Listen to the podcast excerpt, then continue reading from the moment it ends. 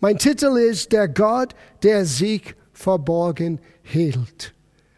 Manchmal im Leben, wir haben das Gefühl, wenn alles ist manchmal chaotisch, Gott, wo bist du? Wo bist du gerade jetzt in dieser Situation?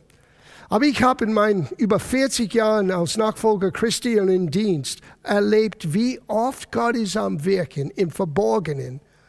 Und Dinge, die ich nicht sehen kann, Dinge, die ich vielleicht nicht im Vorfeld erkennen könnte, dass Gott schon hinter der Kulisse für mich Dinge vorbereitet hat. Und ich möchte euch ermutigen, heute Morgen mit mir ein Schriftsteller anzuschauen, was in Romerbrief Kapitel 8, was wir an, äh, an Freitagabend gelesen. Und ich möchte es nochmal lesen in Vers 28. Wir wissen aber, dass denen, die Gott lieben, ich weiß, dass die meisten von euch Gott lieben. Und vielleicht einer den anderen, die gerade jetzt eingeschaltet sind, das ist neu für dich. Well, es gibt einen Grund, Gott zu lieben. Es gibt einen Grund, ihn zu kennen, weil er dich im Vorfeld geliebt hat, weil er dich zuerst erkannt hat. Und er möchte dir zeigen, dass er dich kennt, dass er dich liebt und er möchte dir helfen in deinem Leben. Und für uns, die erfahren haben, dass Jesus Christus wirklich die auferstandene Herr ist und wir haben unser Herz in ihm anvertraut. Wir sagen, Herr, ich liebe dich, ich vertraue dir, weil dieser Vers ist, diese Aussage ist für uns persönlich. Wir wissen aber, dass denen, die Gott lieben, alles zum Besten mitwirkt, denen, die nach dem Vorsatz berufen sind. Eine andere Übersetzung sagt hier, denen, die nach seinem Plan leben, könnte man das so verstehen. Denen, die bereit sind, bereit sind, ihn zu kennen, aber auch für sein Plan und Absicht unser Leben einzusetzen. Wenn wir eine Entscheidung getroffen haben, so zu sein, so zu leben, werden nie vergessen, ähm, Romano Guardini, ein sehr berühmter katholischer Theologe und Philosoph, er hat einmal einen äh, Predigt gehalten und ich habe das gehört via Kassette. Kassette ist uralt, bevor es gab digital. Und er hat einen Vortrag oder einen, einen Predigt gehalten über, warum alle Christen in dem Neuen Testament Heiligen genannt waren. Und ich dachte, oh, oh, was wird das hier heißen? Aber er sagte Folgendes, und ich fand es so passend. Er sagte, damals war das unmissverständlich klar für jede Gläubiger, ich lebe für den Plan und den Absicht Gottes. Und wenn man bereit ist, sein Leben Gott zur Verfügung zu stellen, dann ist das von Gottes Sieg eigentlich das Auszeichnung von einem Heiliger. So, wenn du sagst, Jesus, du bist mein Herr, für dich möchte ich leben, ich möchte lernen, was es heißt, ein Nachfolger Christi zu sein, dann ist diese Aussage, was wir gerade gelesen haben und auch was Romano Guardini sagte, auch passend und geltend für dich. Das Neue Testament nennt uns als Gläubigen Heiligen. Das heißt ausgesondert. Das heißt für seinen Plan, für seine Absicht. Now, für mich, das bringt mir so viel Trost. Es gibt Situationen, die wir nicht kontrollieren können, wie ZB. Wir sind gerade jetzt in einer Situation, wo keiner von uns wirklich das kontrollieren kann. Wir können nur unsere Entscheidungen mitzumachen. Und ich hoffe, dass ihr das tut.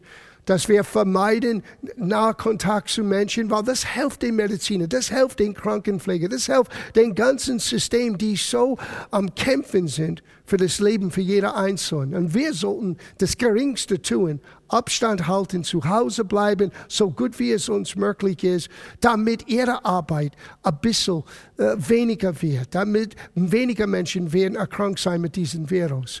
Und für uns, die sagen, ich glaube an Jesus und ich ich bekenne Psalm 91 über meine Wohnung.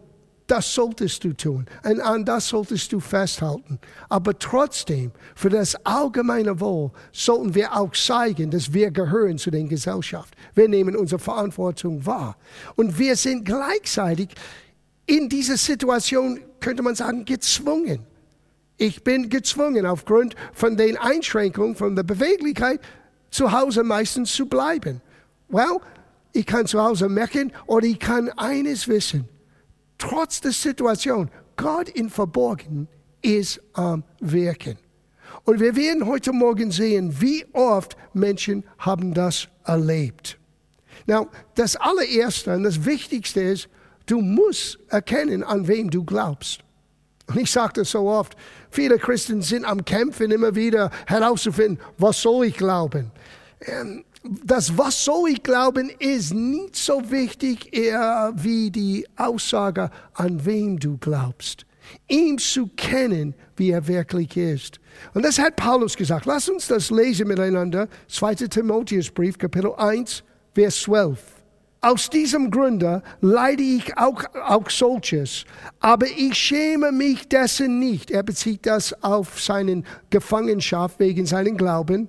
Denn ich weiß, wem ich mein Vertrauen geschenkt habe. Und ich bin überzeugt, dass er mächtig ist oder fähig ist, das mir anvertraute gut zu verwahren bis auf den jenen Tage. Er war völlig überzeugt, dass das, was er Gott anvertraute, was hat er Gott anvertraut? Er hat Gott anvertraut, dass in seiner Einschränkung, das, was er durch seine Gebete, durch seinen Predigtdienst, das, was er geschrieben hat, wird weiterhin eine Auswirkung haben für die Menschen um ihn herum. Und wir können genau dasselbe Zuversicht haben, aber die Voraussetzung ist, dass wir ihn kennen dass wir Jesus Christus kennen als der gute Hirte, als denjenigen, der uns schützt, liebt, hilft, leitet, tröstet, heilt, all das befreit, versorgt, das ist er. Aber ihn persönlich so zu kennen, bewirkt in uns eine Zuversicht, wie Paulus erlebte. Und trotz Einschränkung, er schränkt unser Gott nicht ein. Wir müssen eine Entscheidung treffen, auf was wollen wir schauen. Man könnte sagen, wow, es ist für mich sehr schwer für die Familie. Vielleicht habt ihr Kleinkinder zu Hause, die können nicht in den Kindergarten gehen oder können nicht in die Schule gehen. Und äh, ein, zwei Tage, es macht Spaß sein, aber nach ein paar Tagen, nach einer Woche, äh, man denkt, was mache ich hier in dieser Wohnung? Ähm, in auch dieser Herausforderung. Wir müssen eine Grundsatzentscheidung treffen oder wir sollten das. Auf was schaue ich wirklich? Schaue ich auf den Gott, der scheinbar in dieser Situation verborgen hielt, obwohl er nicht verborgen ist? Schaue ich auf seine Verheißung? Schaue ich auf seine Verheißung für mein Leben? Für meine Familie? Für meine Kinder? Für meine Arbeit? Für meine Firma? Was immer es sein mag? Oder schauen wir auf das kritische, negative? Es wird alles sehr schwarz gemalt. Der Situation ist ernst, keine Frage. Aber wir können in jede ernste Situation mit unser Glauben, mit unserer Zuversicht hineingehen. Und diese Art von Zuversicht kommt nur hier durch Gottes Wort. So hör das, was Paulus sagte in 2. Korintherbrief, Kapitel 4, Vers 18. Denn wir sehen nicht auf das Siegbare, sondern auf das Unsiegbare. Wir schauen auf das Unsiegbare. Du sagst, was ist unsiegbar? Die Realität dass wir einen Gott kennen, die nicht siegbar ist in dieser natürlichen Welt, aber doch wir wissen, er lebt in unser Herzen. Doch wir wissen, er lebt in seinem Wort, in seiner Verheißung. Wir können eine Grundsatzentscheidung zu treffen. Ich schaue auf den unsiegbaren Wahrheit von seiner Verheißung. Und ich lasse mein Augenmerk auf das richten. Ich komme durch diese Situation mit Gottes Helfer. Und ich komme nicht nur durch, Gott wird das zu meinen, zu deinen, zu unser Besten mitwirken. Ja, wie wird das sein? Ich bin selber gespannt zu sehen, wie, wenn das alles vorbei ist, wie unser Leben dann aussieht. Eins weiß ich Bescheid. Ich werde viel mehr den Mitmenschen, den Geschwistern, den Menschen, die ich in meiner Vorstellung hier sehe, die nicht da sind, ich werde sie mehr schätzen als je zuvor.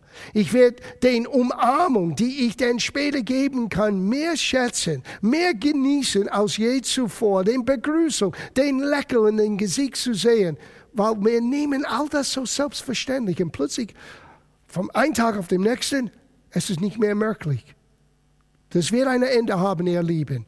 Wir beten genau in diese Richtung, dass es so schnell wie möglich kommt. Aber bis dahin, wir können die Zuversicht haben, auf das Unsichtbare zu schauen, auf den Gebete und auf den Verheißung Gottes unser Augenmerk zu halten, wissen, Gott ist am Wirken.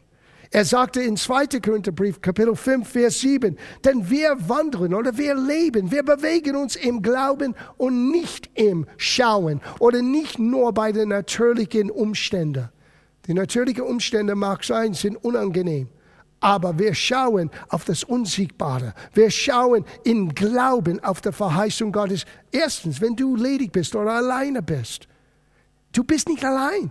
Jesus ist da. Er sagt, ich werde dich nie verlassen. Ich werde dich nicht in Stich lassen. So, wir müssen entscheiden, eine Entscheidung treffen. Schaue ich auf das, was ich weiß, Wahrheit zu sein aus Gottes Wort, oder schaue ich auf nur meine vier Wände, vielleicht wo ich alleine zu Hause sitze? Du bist nicht alleine. Und unsere Gebete sind auch mit euch und, und unser, unser Vertrauen, dass Gott dich seinen Frieden und seine Freude wiederherstellt und schenkt. Now, wir müssen, wir müssen ein bisschen begreifen, mit wem wir zu tun haben. Und das hat Paulus gesagt in Epheserbrief Kapitel 3. Das ist eine meiner Lieblingsstellen, wenn man redet über Gebet. In Vers 20, er sagte, dem aber, und er redet vom Gott, den unsiegbaren Gott, die Jesus siegbar gemacht hat, das Jesus für uns lebbar gemacht hat. Er sagte, dem aber, der weit mehr zu tun vermag, als wir bitten oder verstehen mehr aus deiner Vorstellung, mehr aus deinen größten Gebetsanliegen. Gott ist fähig, das alles zu tun. Aber er sagte, nach dem Kraft, die in uns wirkt. Das ist die Bedingung. Was ist in uns am Wirken? Sorgen, Ängste oder Vertrauen und Zuversicht. Trotz der Einschränkung mein Gott ist am Wirken. Trotz vielleicht der Mangel an Ressourcen, vielleicht ähm, Kurzarbeit, vielleicht ich weiß nicht, wie, wie ich dies und jenes alles zahle. Ich sage dir, Gott wird dich nicht im Stich lassen. Er hat Antworten, er hat Wege. Und gemeinsam, wenn wir unser Vertrauen in ihn vereinen und im Gebet füreinander miteinander stehen, Gott wird uns nicht im Stich lassen. Das bin, von das bin ich völlig überzeugt. Ich nehme das für mich persönlich an, für uns als Familie, für uns hier in diesem Haus, in dieser Gemeinde, ja, über 4000 Quadratmeter von leeren Räumen gerade jetzt. It's okay. It's gonna be, es wird okay sein, weil Gott ist am Wirken, trotz den Situationen. Now, lass, lass uns zu unser Hauptthema kommen. Der Gott, der sich verborgen hielt. Diese Aussage ist vom Jesaja gesehen und genommen in Kapitel 45, Vers 15. Und hier hat Jesaja gesagt, ja Herr, du bist ein Gott, der sich verborgen hielt, du Gott und Retter Israels. Das ist interessant, er sagte, vielleicht, du hältst dich in Verborgen manchmal, aber du bist trotzdem unser Helfer, unser Retter. Du bist trotzdem diejenigen, der uns voranbringt der für uns sorgt. Und wir sind nicht die erste Generation, die so etwas erlebt. Wir haben es in unserer Lebzeit nicht so gesehen. Na, für uns, die ein bisschen älter sind, meine Eltern, die haben zum Beispiel die große Weltwirtschaftskrise überlebt. Und das war wirklich schlimm, weil es war nicht so in der Welt, wie es heute ist, wo man könnte Hilfe von der Staat bekommen. Damals gab diese Systeme nicht in jedem Land. Die meisten Länder hatten gar nichts. Die Leute waren am Hungern. Die wussten nicht, wie sie überleben könnten von einem Tag auf den nächsten. Oder äh, wie meine Eltern oder viele von euren Eltern oder Großeltern, äh, die haben den Zweiten Weltkrieg überlebt. Ähm, die haben mit Opfer zu tun, die haben mit schwierigen Umständen zu tun. Und sie haben es überlebt und eine neue Zukunft erlebt. Na, ich glaube nicht, es wird so einen, einen dunkler äh, äh, Bild war als solches, was sie gerade gemalt hat. Aber wir sind nicht die erste Generation, die durch eine Herausforderung gehen. Es ist für uns nur ungewöhnt, mindestens in der westlichen Welt. Es gibt Zeiten, in, Orten in dieser Welt, wenn Pastor Stefan nach Pakistan geht oder anderen Ländern, wo sie sind gewöhnt, mit so wenig auszukommen. Oder in Afrika und in, in verschiedenen Ländern. Wir, wir nehmen es so, so leichtfertig oder so selbstverständlich. Und jetzt plötzlich, unsere Freiheit ist eingeschränkt. Well, es ist notwendig für die Situation. Und im Grunde genommen, es ist nicht so einen großen Opfer, aber doch, es ist einschränkend. Es ist ein unangenehmes Gefühl. Und jeder erlebt das in irgendeiner Form, in irgendeiner Situation, nicht nur als national oder weltweit Krisensituation, sondern auch persönlich. Wir alle erleben Momente, wo wir uns ganz alleine fühlen. So du kannst diese Aussage nehmen, pauschal für die Situation heute, aber du kannst es auch für dich ganz persönlich nehmen. Du kannst das in der Zukunft mit dir bringen. Das nächste Mal, wenn du vielleicht missverstanden bist oder du, ähm, du bist abgeschnitten von, von anderen Menschen und vielleicht es gibt Krachen und man hat das Gefühl, ich bin völlig alleine, völlig missverstanden. Niemand ist da. Gott ist immer da. Er ist der Gott, der sich in Verborgen hielt, aber es heißt nicht, dass er nichts tut. Er ist der Gott, der immer am Wirken ist. Er ist der Gott, der immer am Segnen ist, immer dabei ist, uns zu helfen. Wir lesen etwas vom König David. Er hat das genau erlebt. Dieser großen Mann Gottes, dieser großen Beispiel, ein Mann nach dem Herzen Gottes. Er erlebte eine Periode in seinem Leben, wo er völlig missverstanden war, völlig alleine war, völlig abisoliert war. Und dieser Psalm ist Psalm 143. Und wir werden ein paar Auszüge vom Psalm 143 äh, miteinander anschauen. Vers 1.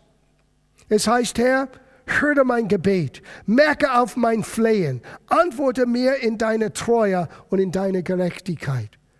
David hier ist, ist am Leiden, innerlich. Seine Seele ist sehr betrübt. Er ist ganz alleine. Er hat sich ver, ver, verbergt in eine Höhle. Er ist weg von allen Menschen, völlig abisoliert.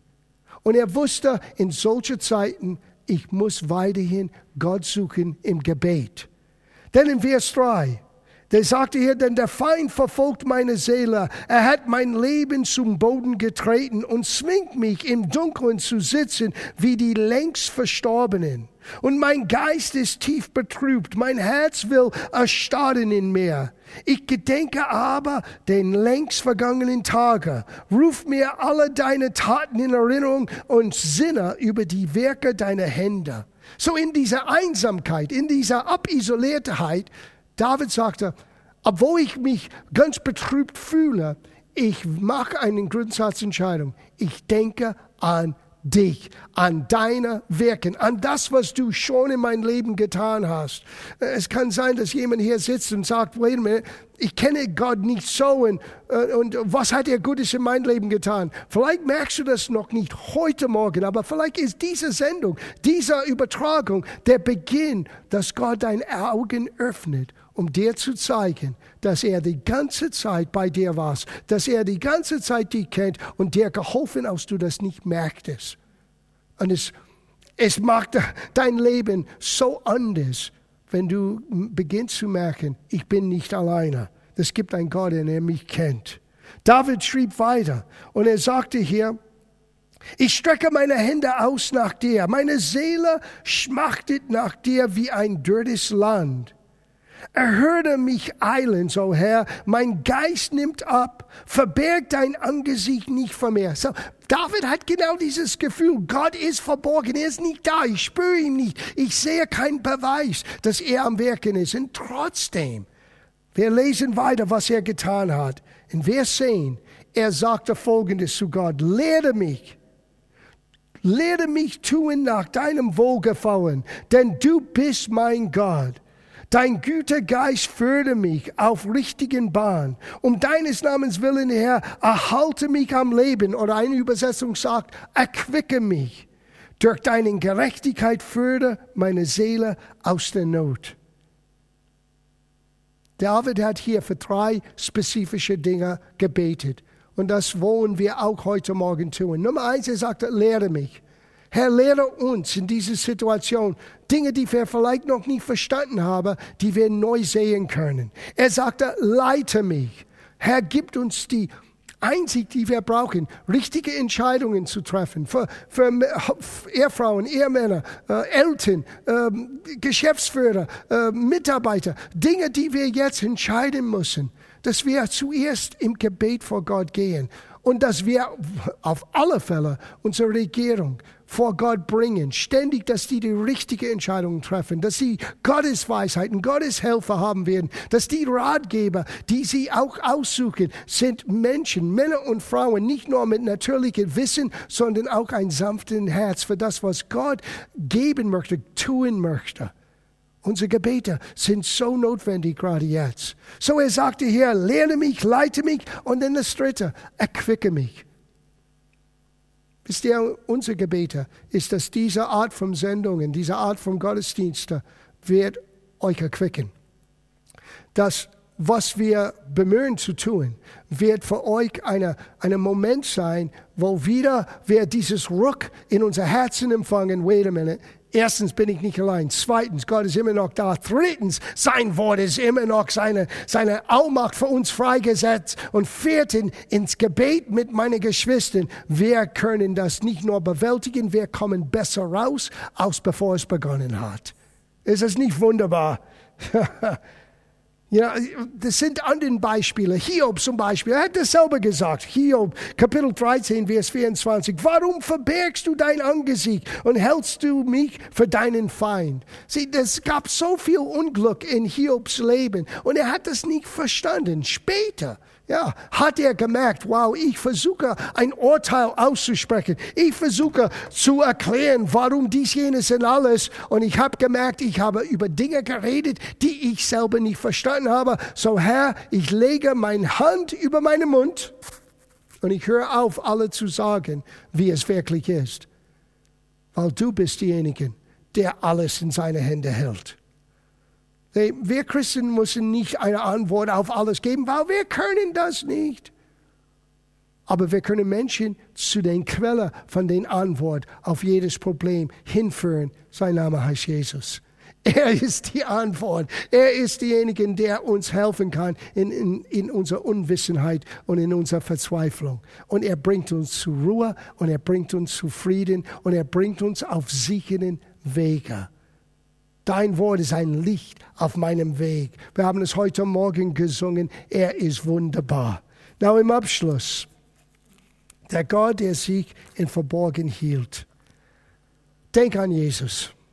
Wenn irgendjemand hat dieses Alleinsein, dieses Verlassensein, du redest nicht von Abisolierung, du redest von völlig für alle Menschen, für alle Zeit, abgeschirmt alleine zu sein als er am Kreuz für uns ging, als er sagte, mein Gott, mein Gott, warum hast du mich verlassen? Diese Verlassenheit, das war unsere Verlassenheit. Jesus war nie vom Gott, den Vater, getrennt bis zu diesem Moment. Und in diesem Augenblick ist Jesus stellvertretend am Kreuz vor uns gehangen. Er ist da mit deinen Schuld und meinen Schuld, mit unseren Sorgen, mit unseren Ängsten. Und als er unsere Schuld auf sich nahm, wie es heißt in Johannes Evangelium, Gott hat die Welt so sehr geliebt, dass er seinen eingeborenen Sohn gab, damit jeder, der an ihn glaubt, nicht verloren geht, sondern neues Leben, Errettung, äh, neue Chance im Leben erfahren können.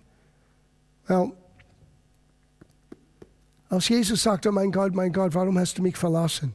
Er war tatsächlich völlig alleine ausgeliefert.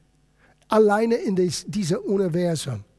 Er wurde getrennt von Gott, vom, zum ersten Mal seit Ewigkeit hier und bis in alle Ewigkeit für einen Augenblick, als er unsere Schuld auf sich nahm.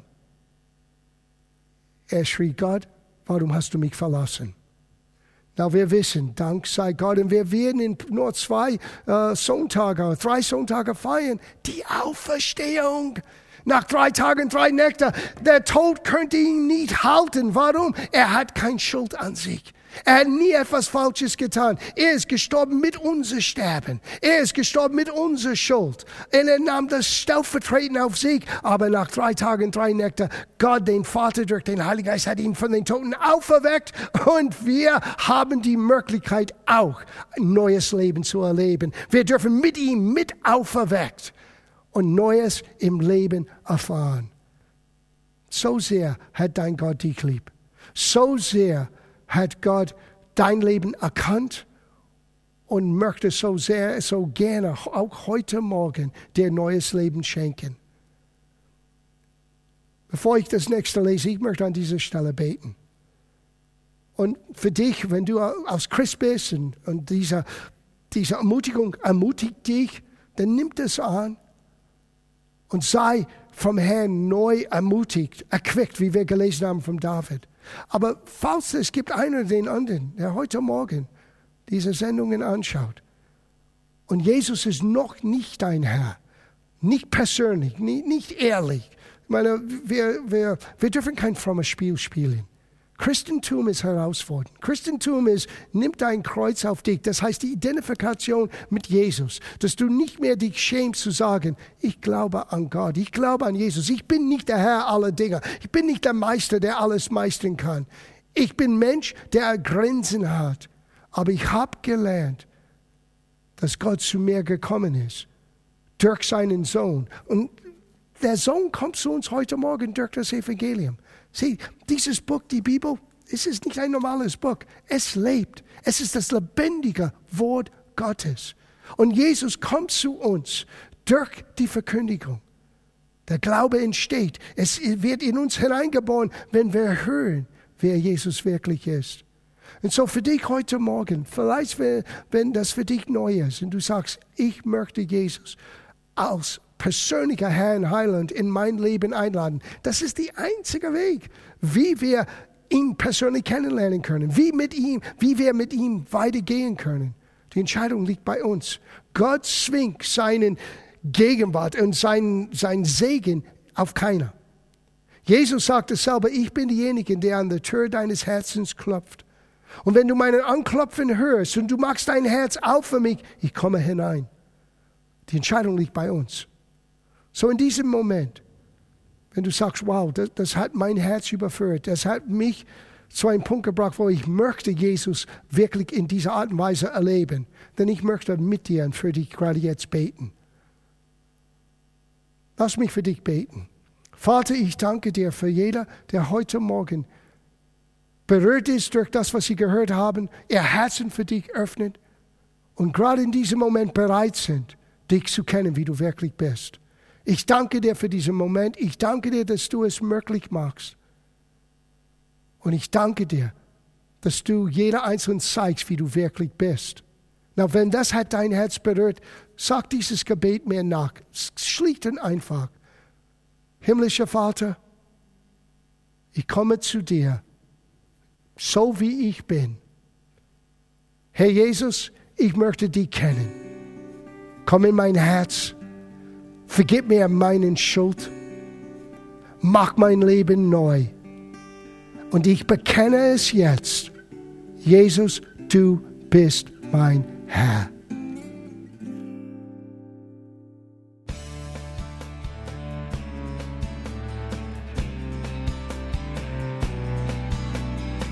Liebe Zuhörer, das war ein Ausschnitt eines Gottesdienstes hier im Gospel Life Center. Auf unserer Website www.gospellifecenter.de können Sie die Notizen für diese und andere Predigten nachlesen und sich über die Arbeit von Gospel Life Center informieren. Wir wünschen Ihnen Gottes Segen.